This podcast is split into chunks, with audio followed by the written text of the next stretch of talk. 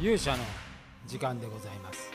えー皆さんおはようございます。こんにちはこんばんは。勇者でございます、えー本日は金曜日でございます。まあ1週間が経つのが早いですね。もう明日土曜日でございます、えーもうそうこうするうちにあっという間にこれね年末がやってきそうな勢いでございますけれども。本日はですね、えー今日の朝10時に、えー公開されました「ネオイザナギエピソード4」えーこのお話についてねもちろんしたいと思います。それでは皆さんしばしお耳を拝借いたします。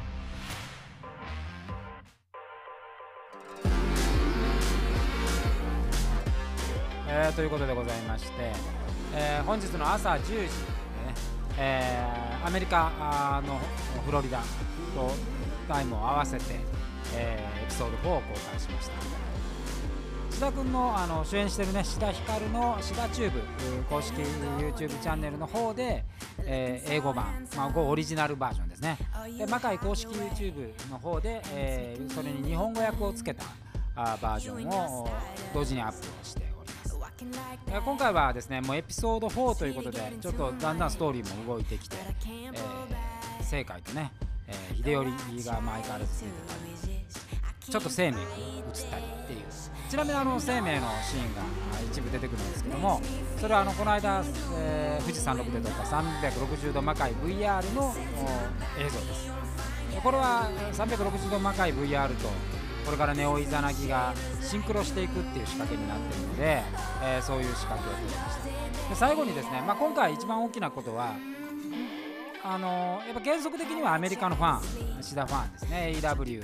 シダファンに届けているっていうのがこれメイン。メインターゲットはそこなんで。今までエピソード1エピソード2エピソエピソード3で一番声が大きかったのはですね、えー、志田が志田君が飼ってるあの猫のねルッタ、えー常にルッタはどこだとかね、えールッタがいないとかそういうこうその飼い猫にねのルッタちゃんに関する、えー書き込みが多かったんで、えー、志田君と相談してじゃあそこまで言うなら出てもらおうじゃないかってことで、えールッタの登場ということが今回の、まあ、大きな一番のサプライズ。でこのルッタの声ルッタが喋るんですけどね、えーそれをやってるのがあの犬江新兵衛ことランナーでございます。声がね結構あの木戸丸と似てるんで、えー最初あの志田君も木戸丸と思い込んでたんですがこれ実はランナーでございます。でこれがランナーが単純に声をやっているのかそれとも犬江新兵衛が何らかの形で、絡んでいるのかっていうのはこれからのお楽しみという感じになっております、えーやっぱ公開されてねすぐやっぱりあのシダチューブの方はすごい書き込みがね、えー出てて、まあ、ビュー数もぐわーっと伸びているんで、まあ、一定のやっぱりこう認知がねされてきたかなという形で。ごやっぱ我々にとってこうアメリカのファンをね、えーファンとこう魔界というブランドで、えーまあこう触れ合うっていうのはすごい意味のあることです。しだんだんまあ私もこうこう編集して作っててですねもう最初のあの軽い気持ちからもう毎回こう編集にはプレッシャーがかかるっていう形になっていて、えー今回ももうとにかくねあのクオリティを1回ずつ上げなきゃと思ってるのでただ感覚的にはもう本当にどんどんこう日本のドラマのカット割りとか日本のドラマのこう映像のシーンっていうのはもう全くなくなりましたね。あのー割とこうそれこそね、ネットフリックスとか、Hulu とか、えー、Amazon プライムの、あのーアメリカの、ね、シリーズものみたいなの、最近もよく見るんで、えーそういうテイストを意識して、編集してまあ、とはいえね、まあ、やっぱりこ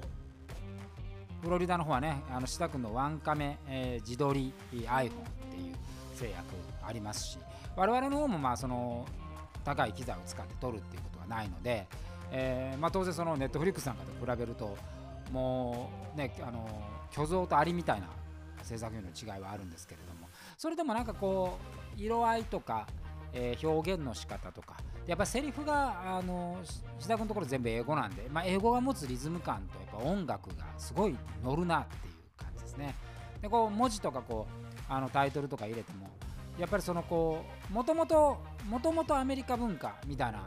西洋文化のところがあるのでそれとすごくマッチして、えー実際編集するとね日本のドラマの編集したりするよりも全然やりやすいっていう感じです。ただ昨日もちょっとあの考えてたんですけどこのドラマ実は、えー、出てるのは日本人だけなんですよね。日本人以外は誰も映ってないっていう。これすごい面白いことがだなと。アメリカのねファンの人たちはすごい喜んでくれてますけどそこに出てるのは全員日本人という形でございます。まあこの辺ちょっとね、えー、今後ままもう少し、えー、マカにはねあのこっちにいるアメリカメンバーアメリカとかオーストラリアメンバーもいるんで、えー、そういうメンバーにも声をかけてみようかなと思っていますでただやっぱりこう志田ファンのために作っていると言っても過言ではないのでやっぱりそこ志田ひかるがやっぱり占める割合っていうのが一番大事、えー、なのでこうアメリカでのねこう表現の仕方っていうのをこのワンカメっていう中でどういうふうにこう緊迫感や緊張感を持って、えー、作っていくのかなっていうのは、まあ、今後の、まあ、一つのこう大きな課題になりますね。まあ、課題なんですけど、まあ、これはハードルがあるっていうことはそれを超える楽しみもあるんで、えー、そういうハードルがあるからこそいいっていうこういう部分はああるかなというふうに、えー、思っております。ってなことでございまして、えー、まあこのネオイザナギシリーズ、えー、エピソードをぜひ皆さんに見ていただきたいというふうに思います。えー、自分としてはですね今、まあ、エピソード10ぐらいまでざっくり考えてるんですけど、まあ、次のエピソード5であることをちょっと仕掛けてみよう。でこれがうまく成功すればですね、えー、ネオイザナギもっと乗っていけるんじゃないかな。もっと表現の幅が増えるんじゃないかなというふうに思っておりまして、まあ、今週日曜日その打ち合わせをするんですけれども。まあ、エピソード4ぐらいまで来るとなんかこう話としてはね流れやすくなってきてるので、えー、これからもっともっと乗ってやれればいいなというふうに思っております、まあ、尺もねやっぱ5分ってすごいいいなと。やりやすい、えー、エネルギーをかけるのもやりやすいですし、まあ、これがやっぱりね10分超えて、まあ、例えば30分ドラマみたいになるとやっぱりその制作費の